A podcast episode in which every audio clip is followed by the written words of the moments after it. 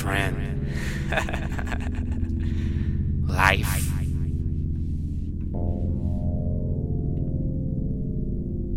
Is a song. It's a beautiful song. Can you hear it? Can you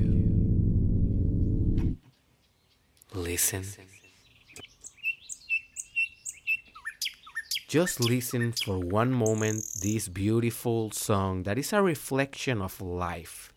This is just a natural song, no man made. And tell me something is this life or not?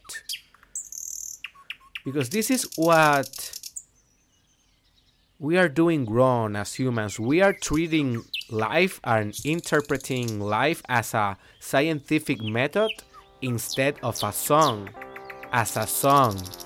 And life is more a song than a scientific method.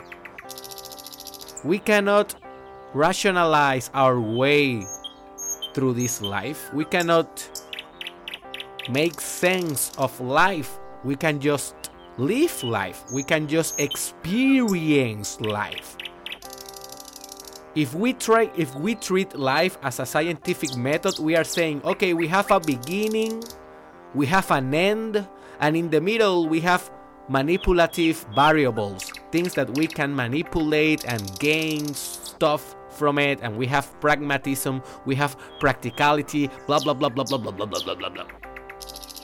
Is that life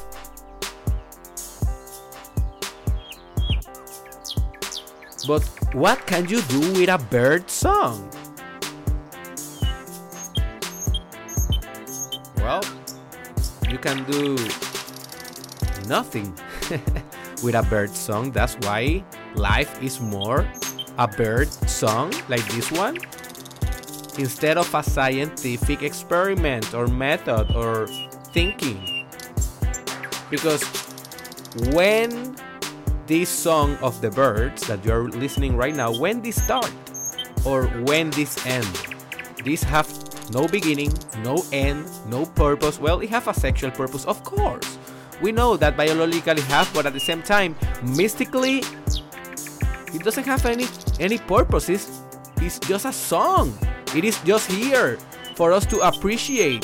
We don't need to think about the song. We don't need to put labels on the song. We don't need to do nothing. We just need to leave the song. Hey, the birds are singing. Voila! Oh my god, they are singing. This is life. It's so miraculous. It's so miraculous that the birds are singing just as it is miraculous that you are alive, breathing with creativity, with purpose in the best century of human history in the safer, richer century of human history when you can do business and begin businesses and create companies from your phone, from your pocket, almost at not cost. We are living the dream. We are living the bird song. We are not living life. We are living a bird song, man. Are you hearing? The details? Are you hearing beauty? Are you hearing the tout of love and war and soul? So, I have a suggestion for you.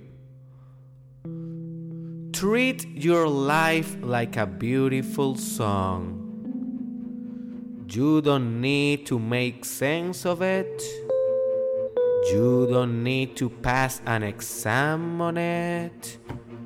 There is no one judging your song. You just need to live it all.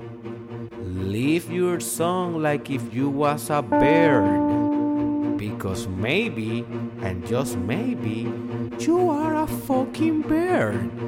So hey, enjoy your song.